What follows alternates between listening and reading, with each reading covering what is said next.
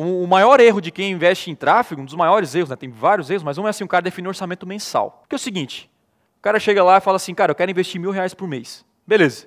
Aí na primeira semana, a gente conseguiu vender pra caramba. Qual é o óbvio que você tem que fazer?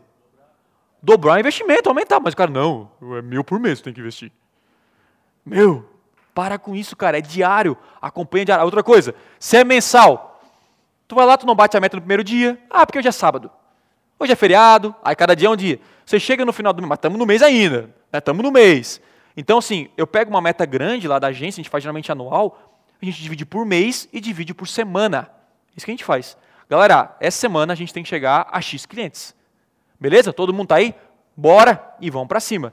Então não é você contar assim, ó, nossa meta é chegar a 400 clientes em agosto de 2000 tal, de 2019, vamos supor. Aí eu vou chegar, vou cobrar só em agosto dos caras ou não?